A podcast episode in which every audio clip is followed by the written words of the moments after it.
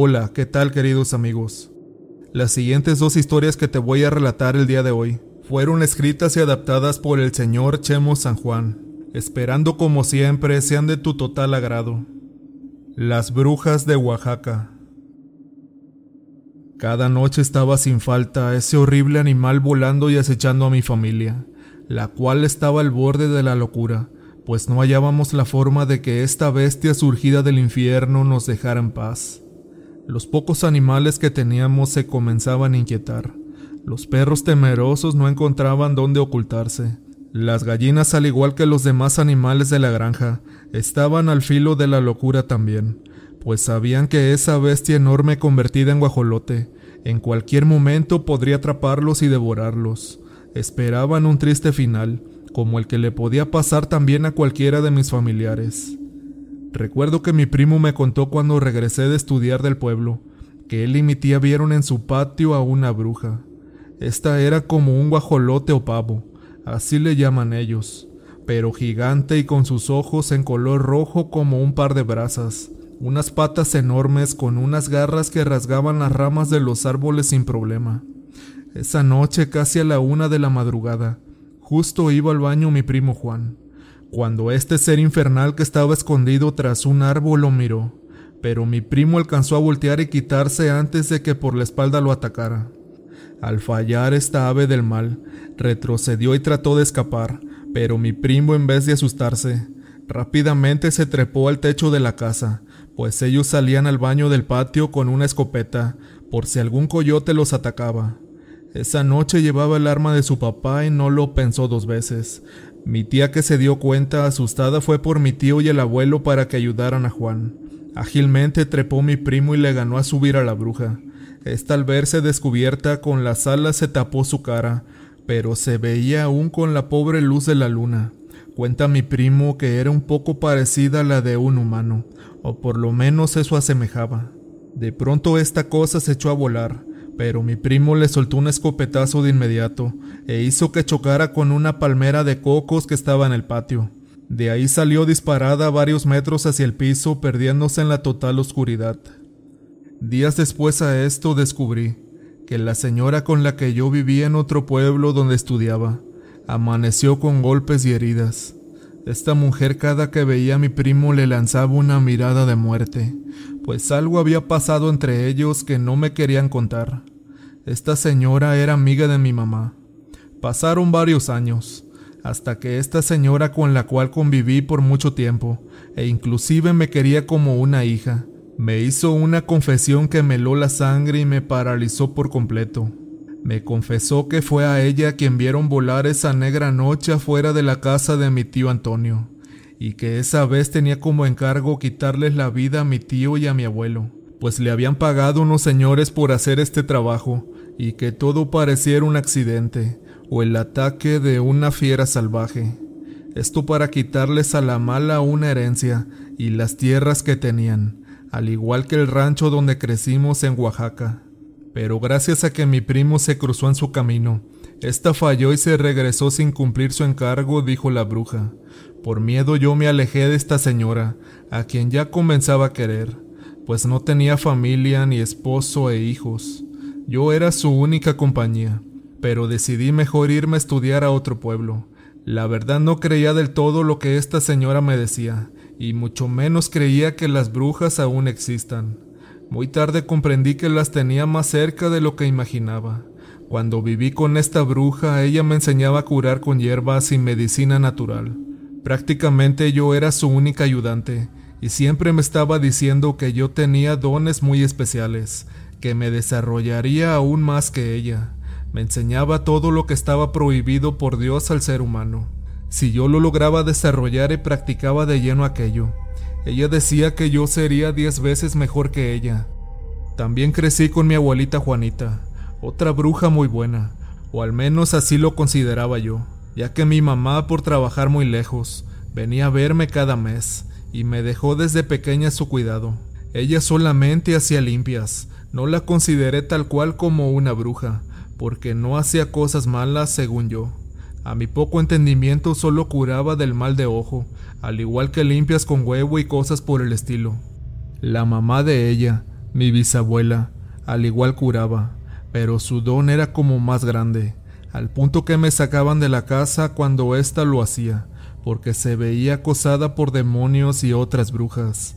Doña Eleonor era su principal enemiga. Estas se llegaron a odiar cuando mi abuela se enteró que le llegaron a pagar por quitarle la vida a mi tío y a mi abuelito, su esposo. Ella constantemente tenía luchas espirituales, e inclusive había noches en que el mismo innombrable se hacía presente. Este le venía a reclamar porque ayudaba a gente que estaba en sus garras ya, que no se metiera con él, decía, porque lo pagaría con los hijos de sus hijos, pero de igual forma ella lo hacía si era necesario, ya que no cualquiera retaba al mismo innombrable. Desde que tengo memoria fui muy apegada a ella. Mi bisabuela vivió más de 100 años, murió cuando ya era muy anciana. Antes de morir me decía que cuando ella se fuera su don iba a ser mío, pero a mí eso sinceramente me daba mucho miedo. De pequeña lo que llegué a ver con ellas fueron a los duendes, pero también veía a un señor vestido de charro, con su caballo negro muy hermoso, y su silla de montar que brillaba como si fuera de oro. Sus espuelas también brillaban intensamente. Este tipo las venía a visitar después de la medianoche.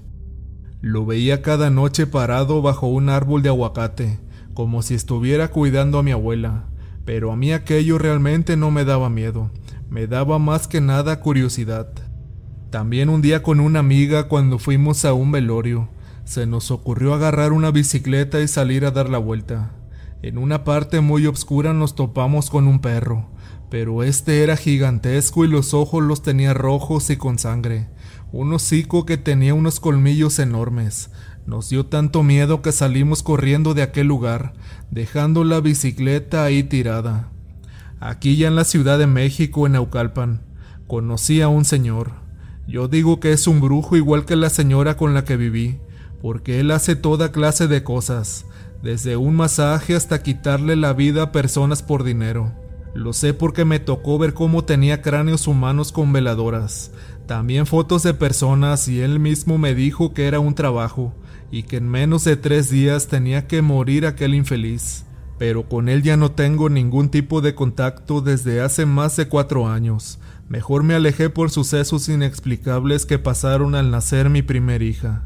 Un día entendí que el ser nieta de una poderosa bruja blanca de Oaxaca, quien retaba al mismo innombrable, me traería complicaciones, y por eso desde ese día no tengo paz en mi vida, pues recibí constantemente las inesperadas visitas del innombrable, demonio y amo de las noches.